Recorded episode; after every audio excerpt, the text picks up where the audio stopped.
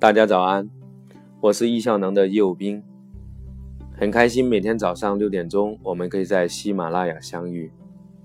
欢迎所有的新朋友，也感谢所有的老朋友，是你们的支持，是你们的转发，是你们的订阅，让我们的节目上升到经典必听排行榜很前面的位置。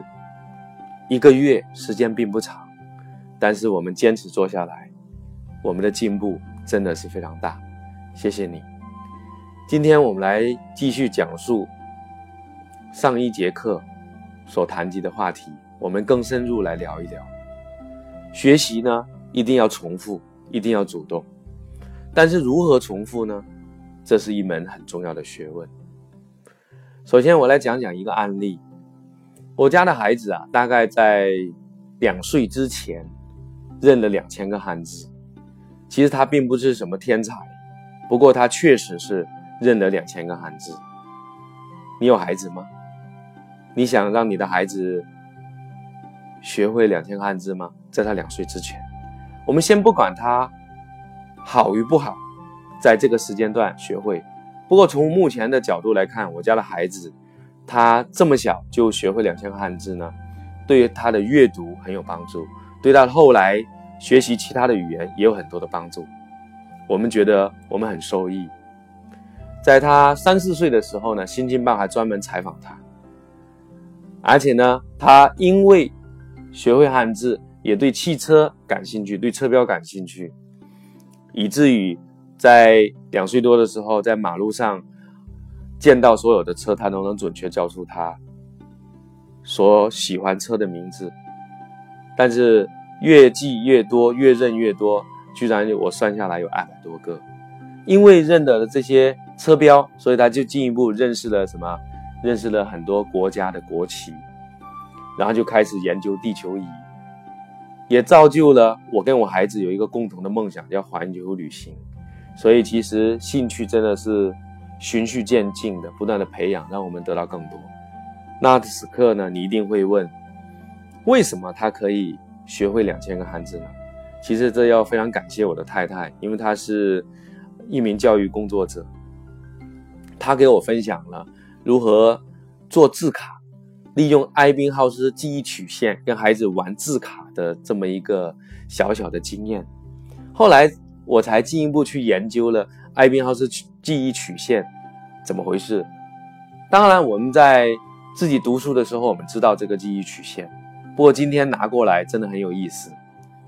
我们家孩子在学习汉字的时候，我们给他做了很多的字卡。每次给他玩字卡的时候，发现说有些字他认得，有些字他不认得。那我们就把他认得的，我们标了一个笑脸，写上日期。那我们在明天或者后天，呃，在此后的时间里面呢，我们就把那些他不认得拿出来，我们更多的去重复。这样发现呢，我们效率提高了。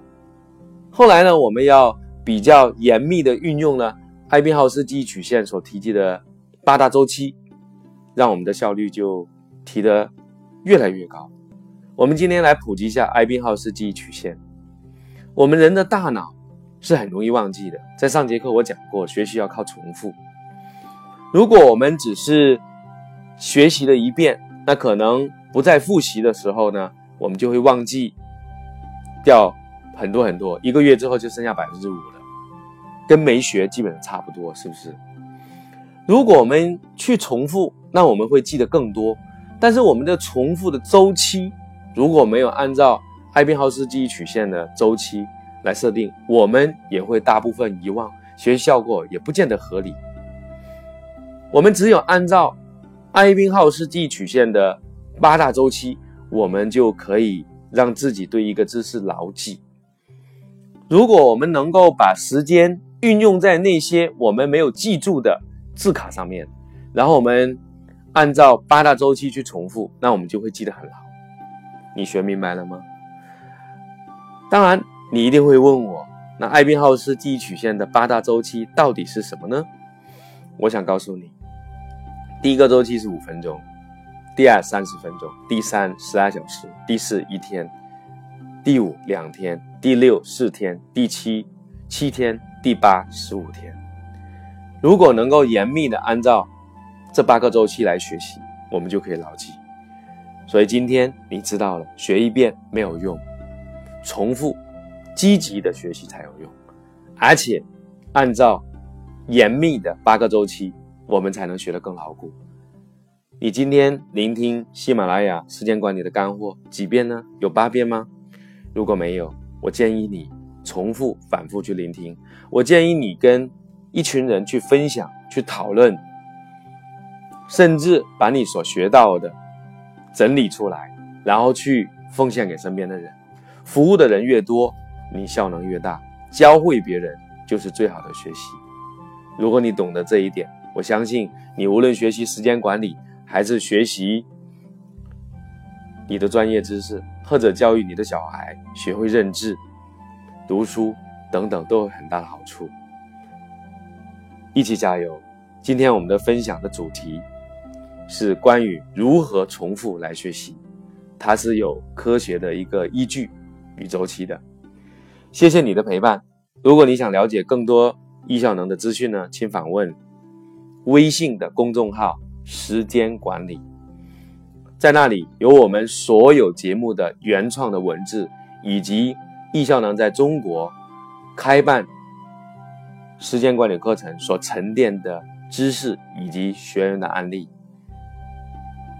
你也可以访问跟随学的平台，输入我的名字叶有兵，找到我们近期即将直播的课程，三次课程一百九十八元，但是呢，你能够收获线下课四千八百块，早鸟价三千八百块，所有精华的内容。无论在哪里见，我都非常感谢你。一起加油！明天早上再见。